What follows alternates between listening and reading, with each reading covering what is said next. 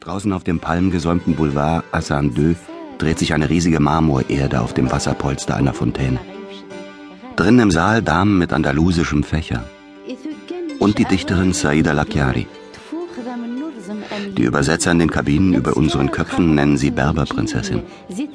Lange schwarze Haare, ein klarer, ruhiger Blick in die Menge. Sie liest eines ihrer Gedichte vor. Erst auf Amasicht, ihrer Muttersprache, dann auf Arabisch.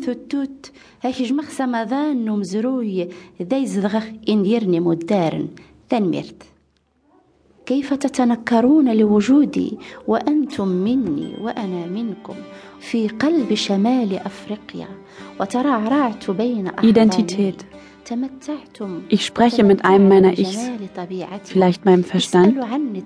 Ich weine wegen deinen Worten, die mich aufgespießt haben.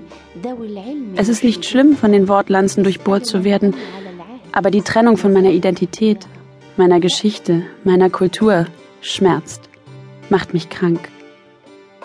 Sterbe heute tausend und einmal. Wieso sollte ich jemand anders sein? Dies ist mein Land. Wieso habt ihr so lange meine Existenz ignoriert, Brüder und Schwestern? Doch jetzt bin ich frei wie ein Bett, wohne in den Lilien, trinke den Morgentau, bin aus der Welt des Vergessens gefallen, frei wie ein Bett, endlich lebendig.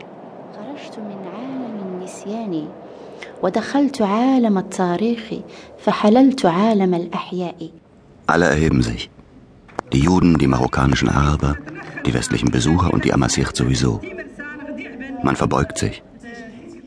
Die Berber sind aus der Vergessenheit gefallen. Man hört ihnen endlich zu, feiert wieder ihre Feste und ihre atemberaubend freie Poesie. Marokko, das sollte man wissen, ist zuerst einmal Berberland. War Berberland, sagen die Araber. Doch die Amasicht sehen das anders. Freies, weites Land, nennen sie in ihren Gesängen und Gedichten das Gebiet zwischen dem Mittelmeer und den westlichen Rändern der Wüste, ihrem Teil des Maghreb. Beim Fest der Klangpoesie in Fes hört man vor allem stolze Ammersicht. ماء تكلل في الأرض وتبخر في السماء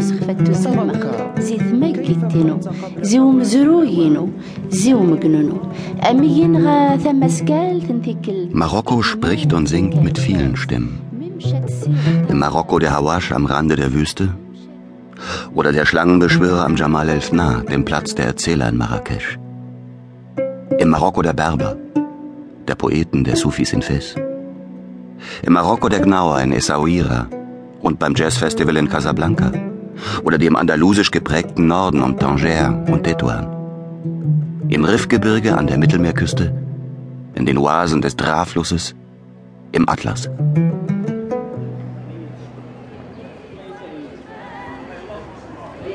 Das Bab Bakala, das Statue in Fes, ist in rotes Licht getaucht.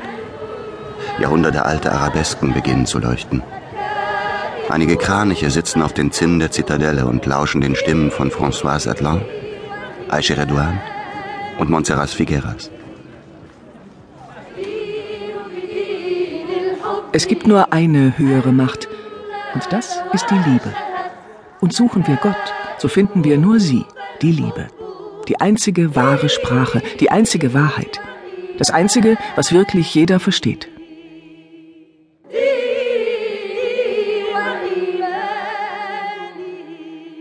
Marokko.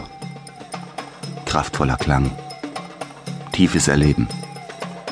Während die Berber in den heißen Wüstensand schreiben und ihre Poeten in die warme Luft rufen, singen die Sufis oder brummen sich in Ekstase betrunken von ihren eigenen Tönen. Rauschhaftes Tanzen durch die lange Nacht, die gesamte Lila hindurch. Und auch die Gnauer lassen die Köpfe in den Nächten kreisen und wärmen ihre Tambourinen und ihre Stimmen über dem Feuer. Und dann gibt es die wortmächtigen Erzähler, die am Platz der Gehängten in Marrakesch ihre Kreise ziehen. Ihre Halkas, mit denen sie die Zuhörer um sich scharen.